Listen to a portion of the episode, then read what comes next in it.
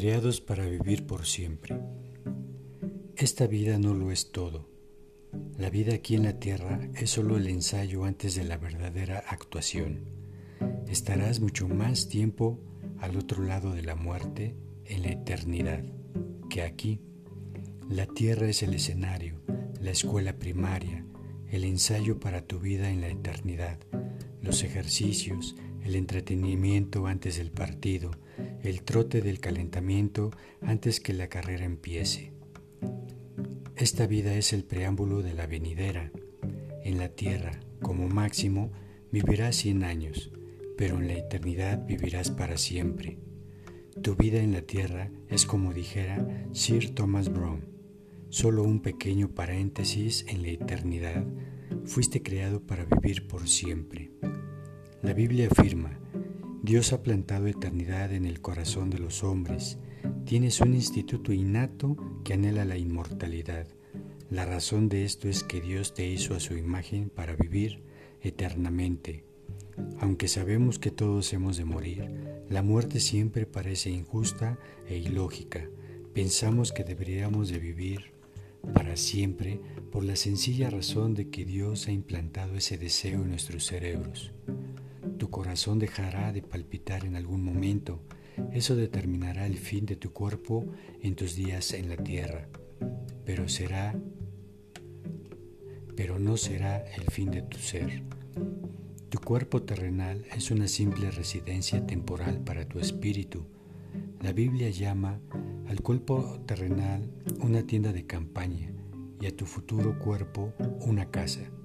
Las escrituras dicen, si esta tienda de campaña en que vivimos se deshace, tenemos de Dios un edificio, una casa eterna en el cielo, no construida por manos humanas. La vida terrenal nos brinda muchas opciones, pero la eternidad solo nos da dos, el cielo o el infierno. Tu relación con Dios en la tierra determinará el tiempo de relación que tendrás con Él en la eternidad. Si aprendes a amar y a confiar en Jesucristo, el Hijo de Dios, tendrás la invitación para estar toda la eternidad con Él. Por otro lado, si rechazas su amor, perdón y salvación, pasarás la eternidad apartado de Dios para siempre. Una vez que comprendes que la vida es más que vivir aquí y ahora, que es una preparación para la eternidad, entonces comienzas a vivir de una manera diferente, cuando vives a la luz de la eternidad, tus valores cambian y eso te da la pauta de cómo manejar toda relación, tarea o circunstancia. De repente muchas de las actividades, metas e incluso problemas que parecían muy importantes se tornarán triviales, pequeños e insignificantes, como para que le prestes atención. Cuanto más te acercas a Dios, más pequeñas se ven las cosas. Tus valores cambian cuando vives a la luz de la eternidad. Haces uso de tu dinero y tu tiempo de una forma más sabia.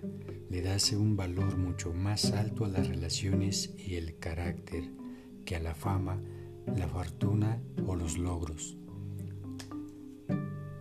Reordenas tus prioridades. Estás al día con la moda. Los estilos y el qué dirán ya no tiene importancia.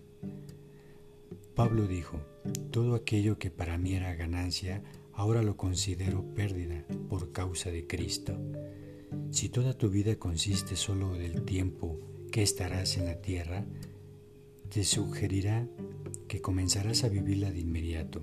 Podrías olvidarte de ser bueno y hacer lo correcto, y quizás no tendrías que preocuparte por las consecuencias de tus actos.